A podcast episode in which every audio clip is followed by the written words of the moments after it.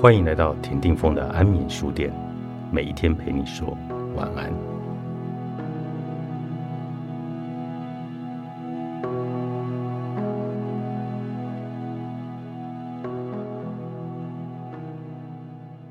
愤怒气球爆裂虽然很可怕，但事实上它来的一点都不突然，而是经过几周或者几个月的累积。在这个累积的时期中，任意什么时间点。只要我们愿意让自己的愤怒气球有适当的漏气操作，让压抑的怒气得到释放，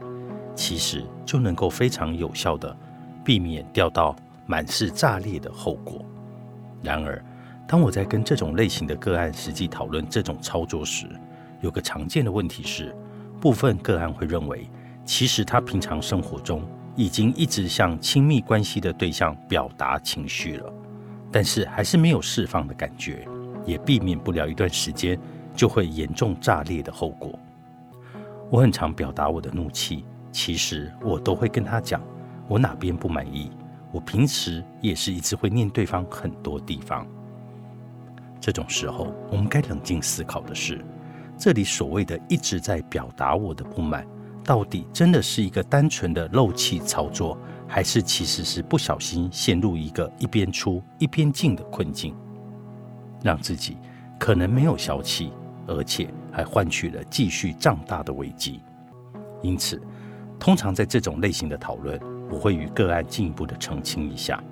一般而言，可能会有类似底下的对话：如果你觉得你已经常常在生气，那么我有一点好奇，对方通常会怎么反应？他就安安静静啊，我念他什么他都不回，不在乎，我就唱我的独角戏。那么对方那种不在乎的样子会带给你什么感觉呢？就会觉得更生气。从这样的对话，我们可以很清楚的理解，为什么所谓的我一直在表达我的生气，其实根本不是一个漏气的操作，反而让自己因为对方不在乎的表情与模样。灌进了更多的气体。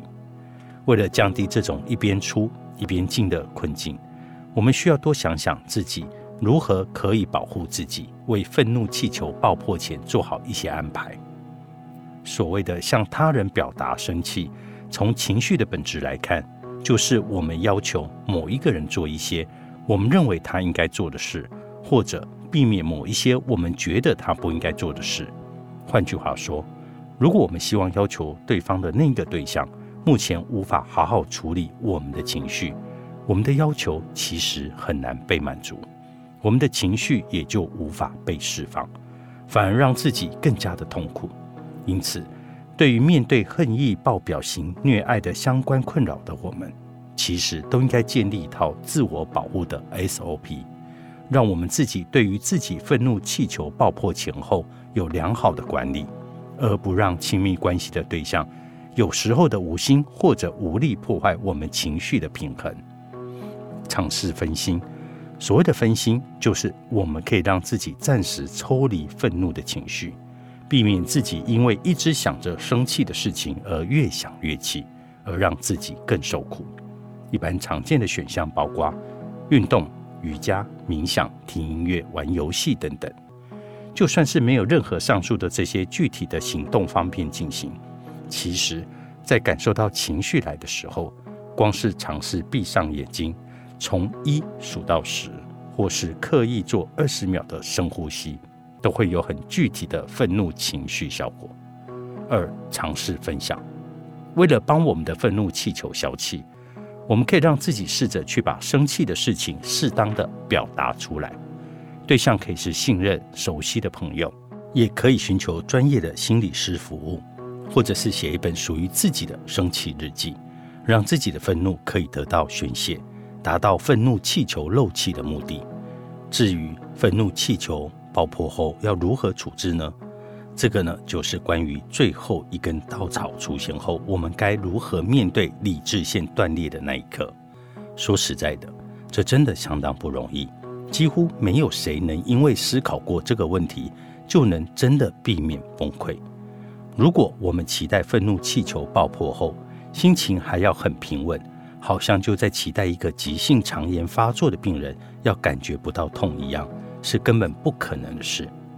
如果真的有可能，我们在这种情绪高涨的时刻，依然能够去尝试进行前面所有的分心或者分享的手段。但如果确实有困难，有一个非常重要的原则，就是离开冲突现场与冲突对象。当我们在某一天某一刻对于亲密关系对象达到恨意爆表的那一瞬间，我们内心当下绝对是希望能够立刻把对方抓到面前，好让我们把内在压抑的一切苦痛与愤怒一口气砸在对方的身上与心上。然而，这样的处理不仅对于冲突的消解没有帮助，也确实有一些客观的危险性。不管是以前在医院受训的期间，或者是日后接触个案的谈话中，真的都不难听见因为那些恨意爆表、虐爱而引发的憾事。因此，如果在愤怒气球爆裂的那一刻，我们实在无法要求自己借由音乐、运动等分心手段达到情绪冷静的目的，至少我们该认真的去计划，当自己情绪炸开，如何离开冲突现场与冲突的对象。具体来说，可能像是先用电话的方式吵架，避免面对面的冲突，或者是暂时先自己进入房间大叫、摔枕头，避免自己接触一些比较危险的物品。失控的爱，作者张佳琪博士，天下出版。